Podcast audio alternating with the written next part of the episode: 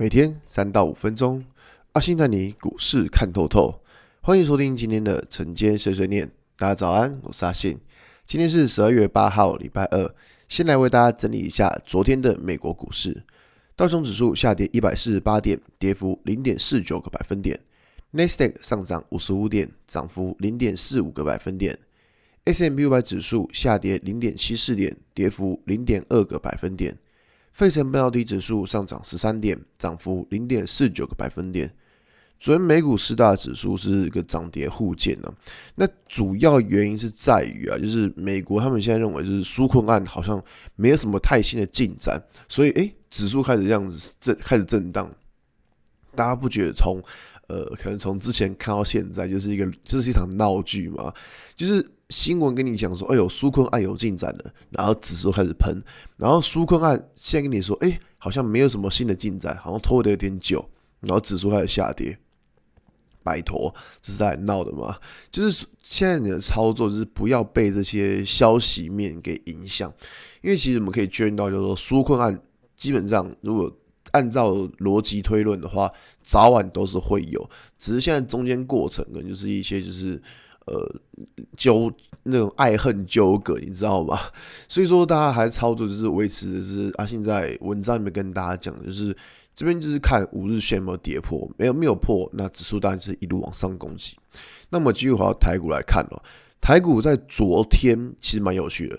昨天是诶、在之前都是红台积电，然后很非常的强，可是昨天去换什么？换红海。其实，如果你是有参加阿信的读书会的同学，就可以知道，在当时的读书会，我就跟大家讲过，红海一种蛮特殊的现象，就是说，红海在当时十月份公布营收的时候，就已经有开始明显的增加了。那可是现在到了十一月，诶，他十一月公布营收的确，呃，年增率也有到十三个 percent，代表说，其实红海的营收真的有在增加。那这个原因也在于说，因为今年苹果。今年因为苹果手机它推出的比较晚，所以说其实我们可以看到营收也会递延的情况。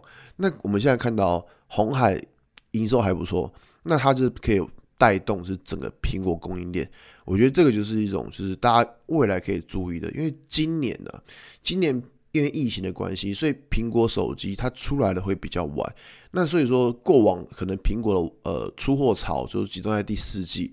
可是今年可能会从第四季甚至到明年的第一季，所以说，如果觉得红海走强的情况下，反而也可以只呃去关注一下，就是相关的苹果概念股。那当然了，就是红海这边它就是只能一路强，它不能走弱。我觉得这是比较重要，就是反正现在这种像这种股票都是它只有一条路，就是一路往上攻击，它不能走弱。那像这红海如果走弱的话，它就有可能会把一些其他股票都给都给拉下来。我觉得这是大家。要小心的部分。那最近呢，其实可以看到，就是呃，族群效应非常的明显。像是前几天很强的面板，诶，昨天就休息了，对不对？不过记忆体还是很强。可是要跟大家讲，就是说，可是像当时面板跟记忆体算是一起动的，一起涨的。像面板一档，像面板昨天友达跟群创都已经在高档出现一种是价跌量增、有点爆量的情况。所以像是这种状况，就是会比较小心，说会不会接下来跟着连记忆体族群也是跟一直跟着修正。尤其我们看到像是华邦电，它那个涨幅其实也也不小了。所以像是这一种股票，就是最最近涨幅太大的股票，基本上我们就不会想再去追了。毕竟你去追的风险其实真的不小了。所以在操作上你要记得，就是像红海是我们上礼拜就是法人选股选的股票嘛。那为什么会选红海？就是因为就是它位阶比较低，所以说我觉得这个是给给大家一个就是参考的方向。那最近要进场还是要记得，因为指数很高了，所以你不要想说啊，看到红色想去追，这其实有点危险。我们在操作的时候，尽量还是选择就是比较没有涨的，然后尽量去避免去追价，我觉得这样会比较安全，好吧？那今天节目就到这边。如果你喜欢今天的内容，记得按下追踪关注我。如果想知道更多更详尽的分析，在我的专案《给通勤族的标股报告书》里面有更多股市洞察分享给大家哦。阿信晨间碎碎念，我们明天见，拜拜。